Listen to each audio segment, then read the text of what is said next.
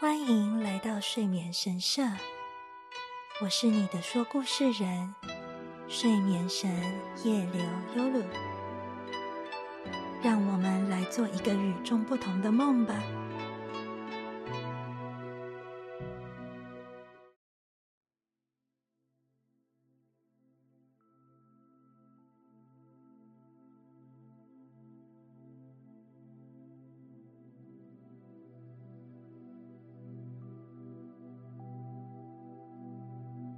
晚上好，不知道你正在做什么？是在吃宵夜、洗澡，还是准备刷牙睡觉了呢？第二集的睡眠神社祈福中，要为你说的故事是新美南极的小狐狸阿全。这是个富有乡村气息。以狐狸为主角的故事。小狐狸阿全非常调皮，平常最喜欢对附近村民恶作剧了。但究竟是因为他很坏心眼，还是纯粹想摆脱寂寞呢？虽然是这种气氛的故事，但是别担心，我会陪着你的。那我们就来听听今天的故事吧。想象一下，你正在一个秋高气爽的小乡村，和煦的阳光把刚下过雨后叶片上的露水照得闪闪发光，空气里有着青草和泥土的气味。不远处则是一条潺潺流水。水里一闪一闪的，等着你一探究竟。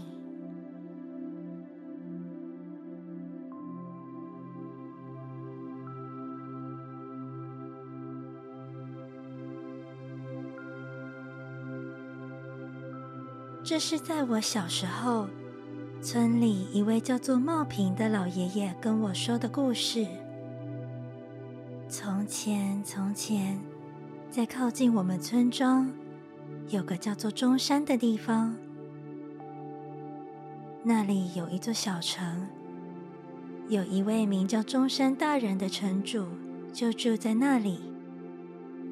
距离中山稍微有点远的山里面，则住着一只被人称为全狐的狐狸。阿全是只孤单的小狐狸。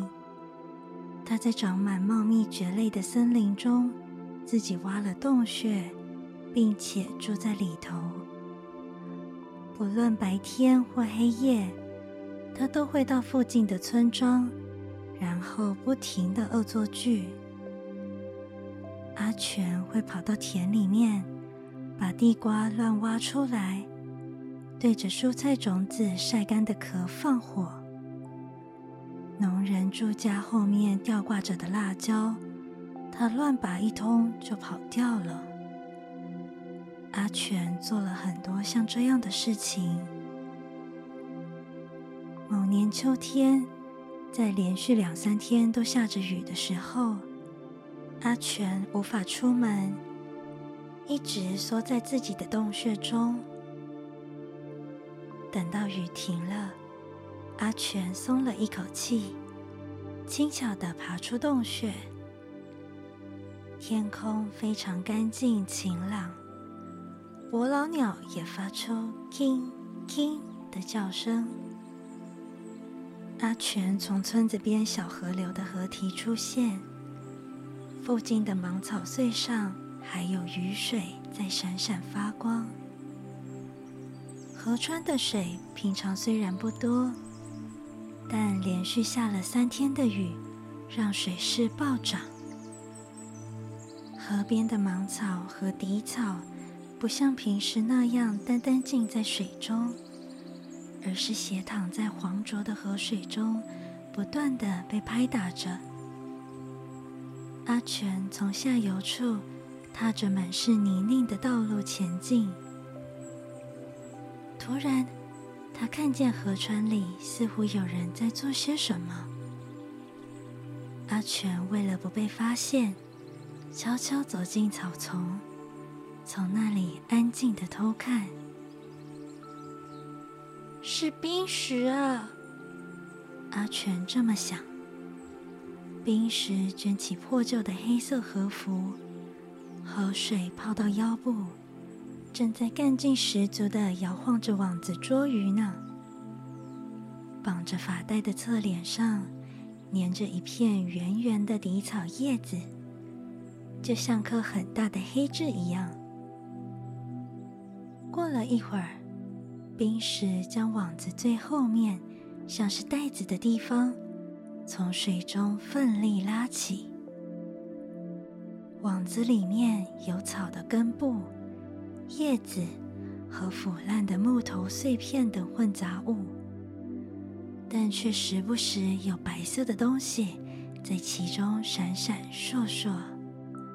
这些闪光不是来自粗重的鳗鱼腹部，就是洗鱼的大肚子。冰石将鳗鱼。洗鱼，连同那些不要的垃圾一起丢到捕鱼用的笼子中，然后绑紧网子的袋口，再次抛进水中。接着，冰石爬上岸，把鱼笼放在提防后，好像是在找什么的样子，便往河川上游走去。冰石一离开。阿全就从草丛中灵活地跳出来，跑到鱼笼所在之处。他想来点小小的恶作剧。阿全把鱼笼里面的鱼抓出来，瞄准比网子设置的位置更下游的地方，咚咚的丢去。每只鱼掉进水中时，都发出扑通一声。然后就钻入浑浊的水中游走了。到了最后一只的时候，阿全虽然想抓住粗壮的鳗鱼，但滑溜溜的身体让他一直无法成功。阿全感到有些焦急，把头埋入鱼笼中，用嘴巴咬住鳗鱼的头。结果鳗鱼发出“啾”。的一声，还用身体缠住了阿全的脖子。就在此时，冰石从前面对着他生气的喊道：“喂，你这狐狸小偷！”阿全被吓得跳起来，想把鳗鱼甩开，然后逃走。但鳗鱼紧紧缠在阿全脖子上，怎么弄都摆脱不了。他只好扭着身体，一阵乱跑乱跳，终于努力的逃跑了。他跑到洞穴附近，在漆木树下不断回头看，不过没有看见冰石追过来的身影。阿全松了口气，将鳗鱼的头咬碎，才总算和它分离。然后将鳗鱼放到洞穴旁边的草叶上。大约过了十天，阿全经过一位名叫迷柱的农夫家后边，看见迷柱的妻子正在无花果的树荫下将自己的牙齿染黑，梳妆打扮着。经过经营断野屋的新兵卫家后面时，新兵卫的妻子。则是把自己的头发打薄了。阿全心想：“哼哼，看来村子有什么事情呢？会是什么呢？是秋天的祭典吗？如果是祭典的话，应该会有太鼓或是笛子的声音。而且，首先，神社应该会有旗子立起来才对呀。”这么想的同时，阿全继续往前走。不知不觉来到门口有红土色水井的冰石家，有许多人都来到了这小小的、摇摇欲坠的家里面。穿着正式的和服、在腰间挂着手巾的女人们，在门口的炉灶生起火。大大的锅子中似乎正在咕嘟咕嘟的煮着什么。啊，原来是葬礼！阿全心想，应该是冰石家有谁过世了吧。过了中午。阿全来到村里的墓地，躲在六地藏石像的阴影处。这是个好天气，远处城郭的屋顶瓦片正在闪闪发光。墓地的彼岸花如同红色的布匹般连绵绽放。从村里传来哐哐的钟声，这是葬礼开始的讯号。终于，从远处能依稀看见穿着白色和服参加葬礼的列队前来，话语声也逐渐靠近。列队来到墓地，人们经过之处，彼岸花纷纷被踩断、折损了。阿全伸长身子偷看，冰石穿着白色的仪式服装。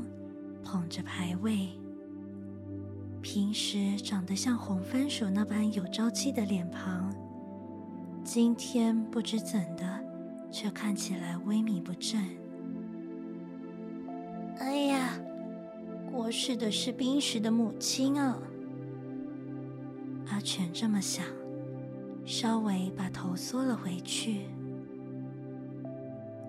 那晚。阿全在洞穴中思考着：冰石的母亲躺在病床上，一定是说了自己想吃鳗鱼，所以冰石才会拼了命的拿起网子出门去。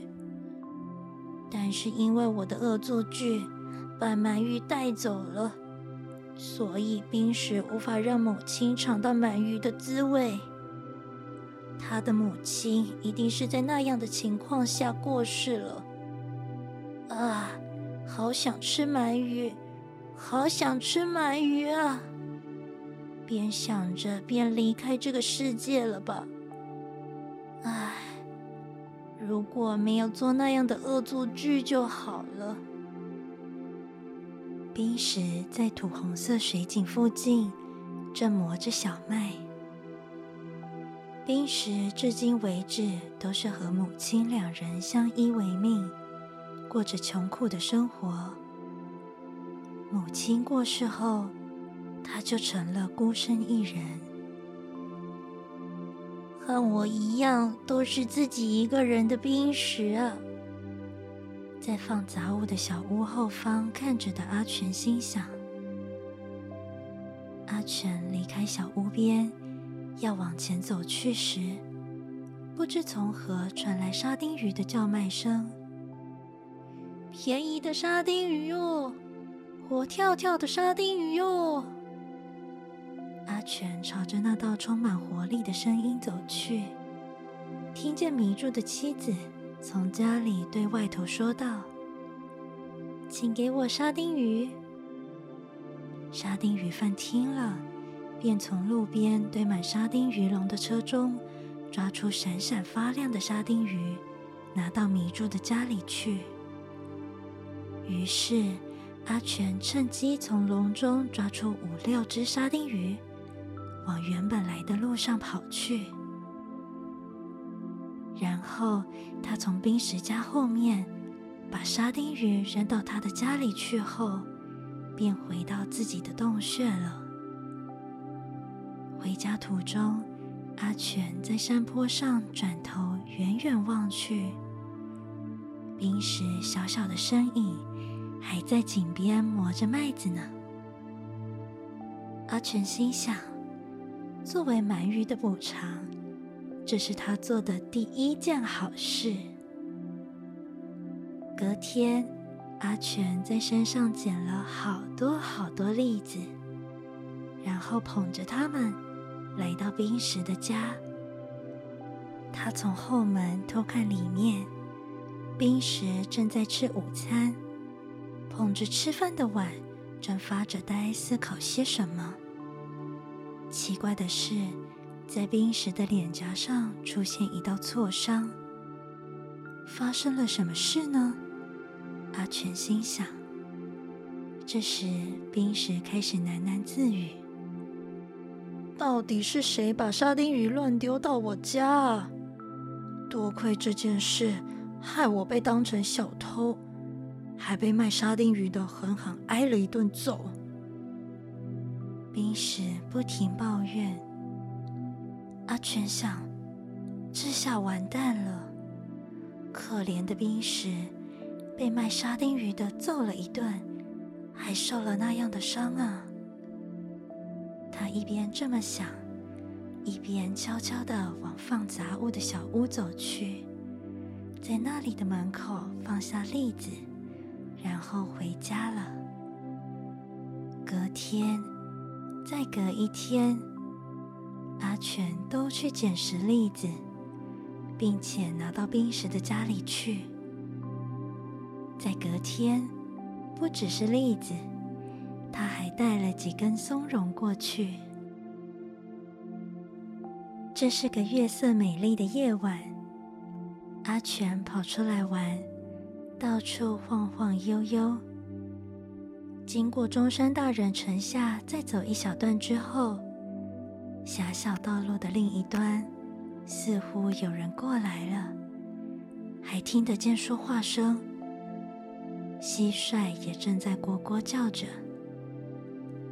阿全躲到路旁，细细凝神窥看，话语声逐渐靠近，原来是冰石。和名叫家柱的农夫来了。对了对了，家柱啊，冰石说道：“啊，我啊，这阵子发生了很不可思议的事情。什么？母亲过世之后，不知道是谁，每天每天都送来栗子和松茸之类的东西。嗯，会是谁啊？”就是这点让人不明白了，都是在我没注意的时候送来的。阿全跟在两人身后，真的假的？千真万确。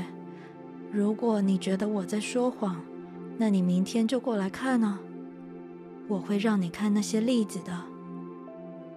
耶，世上也有这种奇怪的事呢。就这样。两人沉默着走了一段路，突然，家柱快速转了个身往后看，让阿全吓得赶紧缩起身子，并停下脚步。家柱没有发现阿全，就这样干脆的继续往前走。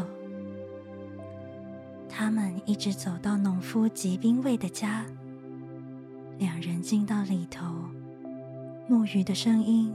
咚，咚，咚，咚的传来。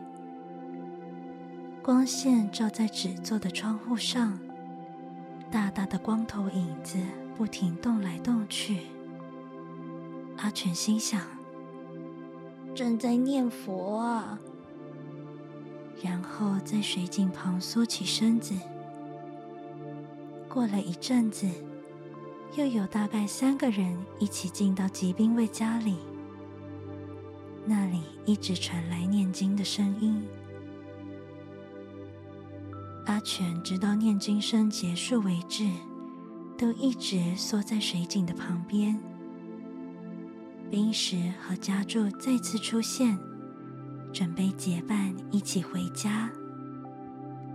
阿全想听听两人说些什么，就跟了上去。还用力的一步一步踩着冰石的影子前行，快要走到城前的时候，家柱开口了：“关于刚刚说的话，那个一定是神明做的哦。”诶，冰石非常惊讶的看着家柱的脸。我那之后一直在想。那个该不会不是人类，而是神明大人吧？神明因为可怜你独自一人，于是赐了很多东西给你。是这样吗？肯定是这样。所以只要每天向神明大人道谢就可以了。嗯，阿全心想：“，这家伙还真是无聊。明明就是我把栗子和松茸带过去的，不但不感谢我，还说要向神明道谢。我和他真是合不来呀。”第二天，阿全拿着栗子出发到冰石的家。冰石正在放杂物的小屋中编着绳子，于是阿全从他家的后门偷偷进到家里去。这时，冰石突然抬起脸，心想：“刚才是不是有狐狸跑到家里面了？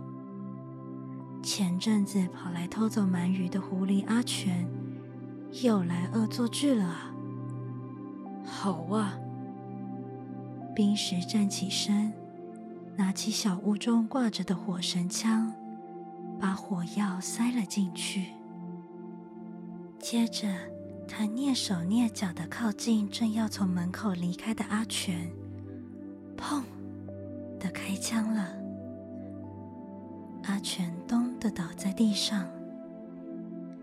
冰石靠近家里一看。泥土地上放好的栗子堆映入眼帘。哎呀！冰石惊讶的望向阿全。阿全，是你一直送栗子来吗？阿全虚弱的闭着眼睛，点了点头。冰石把火神枪一丢，于是枪掉到了地上。青色的烟仍然从枪口袅袅上升。